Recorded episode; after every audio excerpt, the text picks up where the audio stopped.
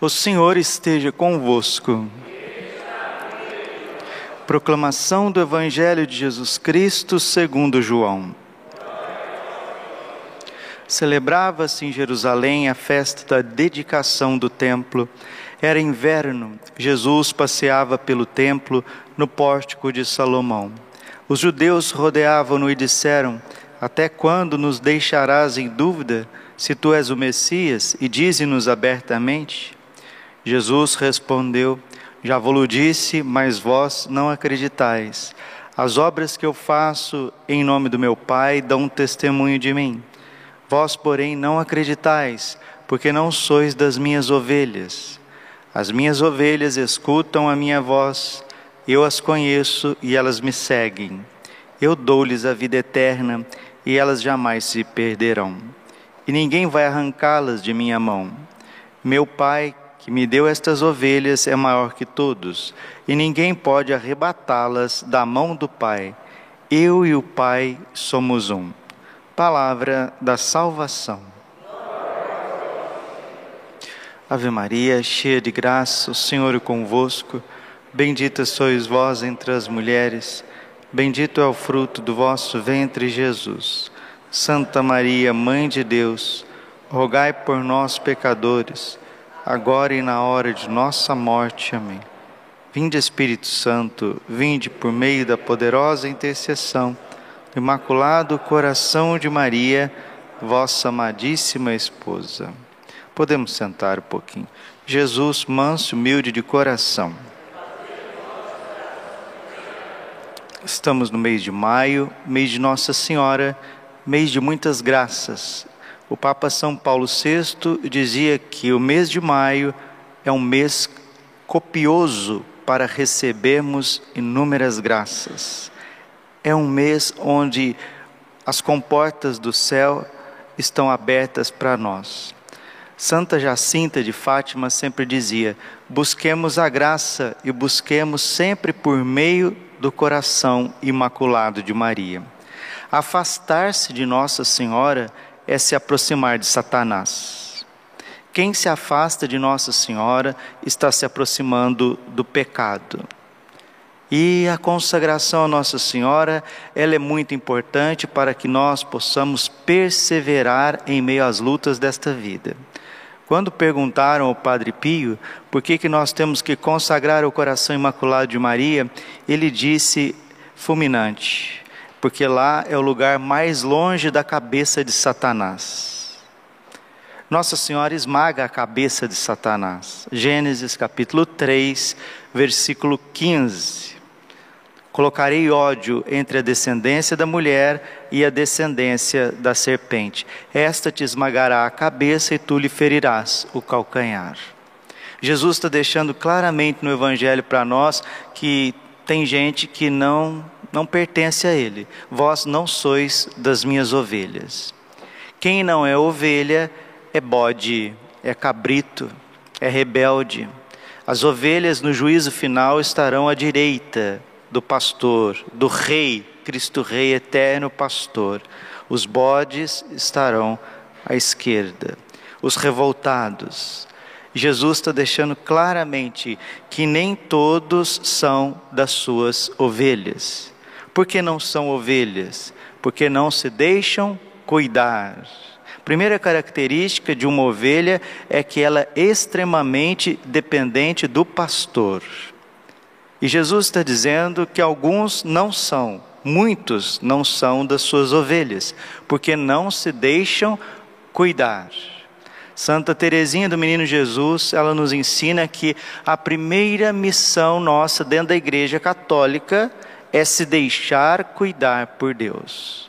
Não é fazer isso, não é fazer aquilo, não é essa vocação X, Y, Z. Não. A primeira missão nossa é se deixar amar. Se nós estivermos fechados para o amor, não adianta casar, não adianta ser padre, não adianta ir para o mosteiro. Nós precisamos estar abertos ao amor de Deus. Eis que estou à porta e bato. Se ouvir a minha voz, eu entrarei. Apocalipse capítulo 3, versículo 20. E Jesus está dizendo para nós no Evangelho de domingo, Evangelho do Bom Pastor, e esse trecho agora é repetido aqui na terça-feira, capítulo 10, versículo 22 a 30.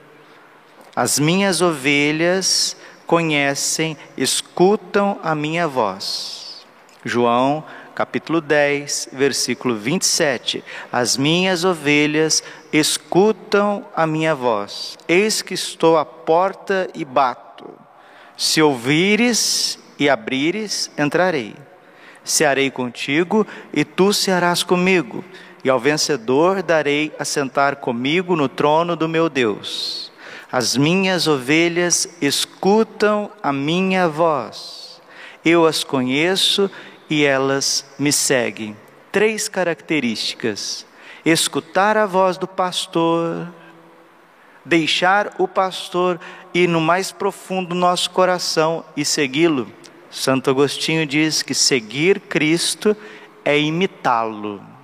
E nós temos um livrinho maravilhoso para meditar durante toda a nossa vida nessa terra, que é a imitação de Cristo. São quatro livros em um. O primeiro livro fala da vida interior. O segundo livro fala como adquirir estas virtudes. O terceiro livro fala da nossa configuração com Cristo crucificado. E o quarto livro fala sobre a Eucaristia. No terceiro livro, livro terceiro, no número 23, vai falar de quatro pontos que nós devemos conservar na nossa alma para não perder a paz.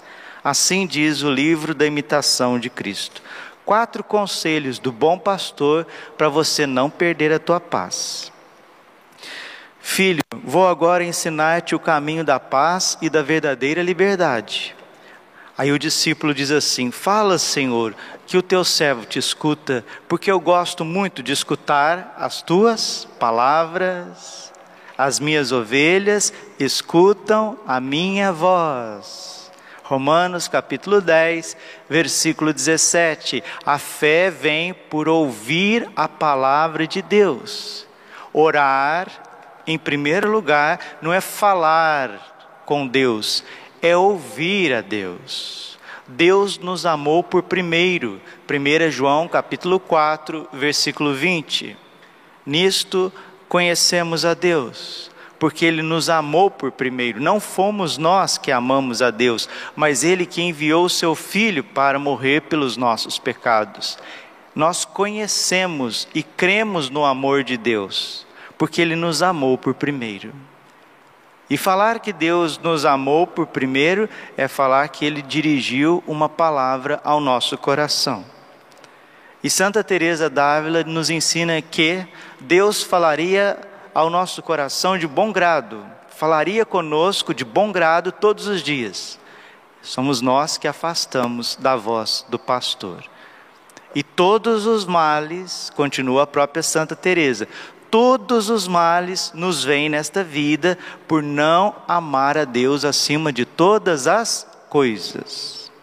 E a gente perde a paz interior, perde a intimidade com Deus e vai correr atrás dos falsos pastores. E encontra, viu? Porque o que tem de mentira por aí não é brincadeira.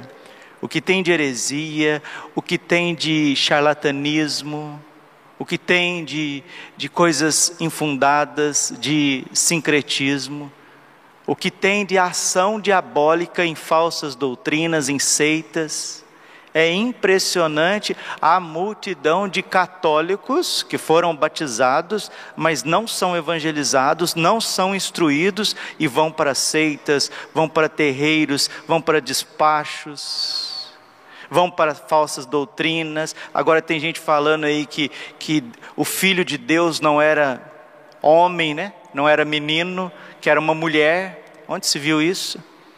Jesus é homem, verdadeiro Deus, verdadeiro homem, foi circuncidado no oitavo dia, mas tem gente falando que o filho de Deus era mulher, porque ele veio igualar todas as coisas. É uma mentirada, é uma. Desculpe, gente, são coisas assim que chega a dar nojo, chega a dar náusea. E tem muita gente que segue, tem gente que nega a divindade de nosso Senhor Jesus Cristo em seitas, que se dizem cristãs, mas negam a divindade de Cristo, e a carta de São João é clara: quem nega que Jesus é filho de Deus, se encarnou com o Pai, eu e o Pai somos um, está aqui escrito, ó. João 10, versículo 30. Espiritismo não crê na divindade de Jesus, testemunhas de Jeová não creem na divindade de Jesus, mormos não creem na divindade de Jesus. Todas as religiões orientais não creem na divindade de Jesus, e a palavra é clara, Atos dos Apóstolos, capítulo 4, versículo 12: Não existe outro nome dado ao nome, aos homens debaixo do céu, no qual posso encontrar a salvação, senão no nome de Jesus Cristo, o Nazareno. E quem segue Jesus Cristo é cristão. Atos dos Apóstolos, capítulo 11, versículo 26. Tendo Saulo encontrado Barnabé em Antioquia, passaram um ano inteiro trabalhando juntos naquela igreja e instruíram uma numerosa multidão.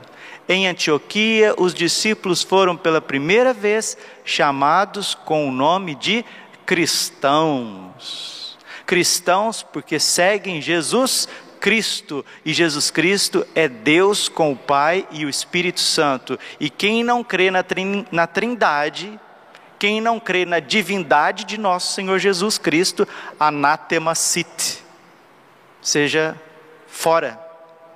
Gálatas capítulo 1, versículo 6. Fora, excomungado, está errado. Jesus Cristo é Deus, heresia é um crime diante de Deus. E nós precisamos, antes de tudo, ter uma verdadeira fé para ter uma verdadeira moral, porque ninguém vai ter uma vida reta se não tiver uma fé reta. As minhas ovelhas escutam a minha voz, eu as conheço, elas me seguem. Seguir Jesus é configurar com Cristo na sua única igreja. E nosso Senhor Jesus Cristo está nos dando quatro conselhos aqui na imitação de Cristo e termino essa homilia.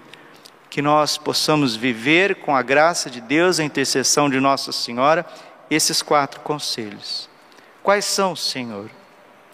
Procura, meu filho, fazer antes a vontade dos outros do que a tua. Segundo, contenta-te com o pouco e estima sempre ter menos do que ter mais. Terceiro, busca sempre o último lugar e gosta de ser inferior a todos. Quarto, deseja e pede sempre a Deus que se cumpra em ti inteiramente a divina vontade. Quem assim trabalha está no caminho da paz e do descanso e da liberdade interior. Deixa que os outros tenham razão, o que, que a imitação está dizendo aqui? Você está discutindo, você está ali querendo colocar um ponto de vista dentro de casa, esposo, esposa, amigo, amigo. Deixa, deixa. Ah, mas ele está errado, padre. Tá errado. Deixa. Se ele está errado, se ela está errado, não depende de você. A pessoa está errada por si mesma. Não depende de você. Você está tentando iluminar, ela não, não quer ouvir. Deixa, deixa para você não perder a graça de Deus. Segundo, com as coisas, contentar ter menos do que ter mais. As pessoas querem ter cada vez mais, mais, mais, nunca estão satisfeitas, perdem a paz. Terceiro, buscar o último lugar. O que, que significa buscar o último lugar, Padre? Deixar de competir com as pessoas, não querer ser melhor do que os outros. Padre Léo sempre dizia: nós não temos que ser melhor do que os outros, nós temos que ser melhores para os outros. Nós temos que dar o melhor de nós mesmos. Mas tem gente que vive numa eterna competição querendo buscar sempre mais e mais e mais, e querendo estar ali competindo com, com o irmão, com a cunhada, com a nora, com a sogra, com o amigo, com o confrade, e está competindo, é porque eu faço isso, ele não faz. Olha o que tem disso dentro da igreja católica, vocês não fazem ideia. Então, buscar o último lugar. Santa Teresinha do Menino Jesus, ela dizia: gosto do último lugar, porque aqui ninguém vai brigar comigo para, para ocupá-lo. É assim. No último lugar você encontra Jesus Cristo. Ele entrou na fila dos pobres pecadores. Quando São João Batista estava derramando o batismo de penitência, Jesus se colocou no último lugar. E ele mesmo disse no seu evangelho: os últimos serão os, os primeiros. E os primeiros, aqueles que estão lá na frente, querem tudo, querem mais do que os outros, querem aparecer, querem ficar, querem ficar em evidência, cairão, porque muitos dos primeiros serão os últimos. E o quarto, pedir incessantemente que se realize em nós a vontade divina e somente ela. Toda santificação está na vontade de Deus. Santa Teresa d'Ávila. Senhor, esses curtos preceitos que me dais encerram uma grande perfeição. Contam poucas palavras, Senhor, porém estão cheios de sentido e de copioso fruto. Maio é um mês, um mês de copiosas graças. Se eu fosse fiel em guardar, não entraria em mim tão facilmente a perturbação. Porque todas as vezes que me acontece perder a paz e a quietação, reconheço ter me apartado destas quatro máximas. Mas vós, Senhor, que podeis tudo e desejais sempre o proveito das almas, aumentai em mim a vossa graça, para que, obedecendo a vossos preceitos, possa alcançar a salvação e a santificação da minha alma. Padre Pio gostava muito de rezar a novena de Pompeia. Padre, o que é a novena de Pompeia? São 90 dias rezando o rosário. Lembrando que o rosário é composto de três terços clássicos: gozosos, dolorosos e gloriosos. Mas e o luminoso que o Papa São João Paulo II instituiu em 2002 na encíclica Rosarium Virginis Maria? Ele é muito importante, mas o próprio São João Paulo II coloca na encíclica que quem reza os três está rezando o rosário completo. Quem reza os quatro faz melhor, faz melhor. Mas lembra que de 2002 para trás, todos os santos se santificaram com o rosário sem o mistério luminoso. Mas eu gosto muito de rezar o luminoso e o rosário completo são os quatro terços. Então reze os quatro terços. Ninguém aqui está dizendo para você não rezá-lo, mas quem reza os três está rezando o com completo, está rezando o rosário. Ensinamento do magistério da igreja, do Papa. Então, a novena de Pompeia são 90 dias rezando o rosário. Peça uma graça a Nossa Senhora nesse mês e persevere na novena de Pompeia. Nossa Senhora de Pompeia.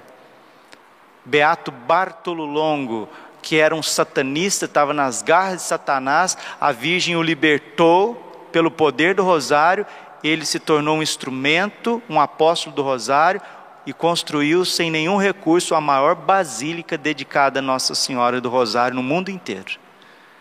E de lá se espalhou um centro educacional de intercessão pelo Papa, pela Igreja e pelo mundo. Vamos pedir a Nossa Senhora que nos afaste da serpente e que ela em nós esmague a cabeça do mal na nossa vida, dos vícios, da perturbação e caminhemos pelas sendas de Cristo para honrar esse nome belíssimo de cristãos. Glória ao Pai, ao Filho, Espírito Santo, como era no princípio, agora e sempre. Coração imaculado de Maria, confiança, saúde e vitória.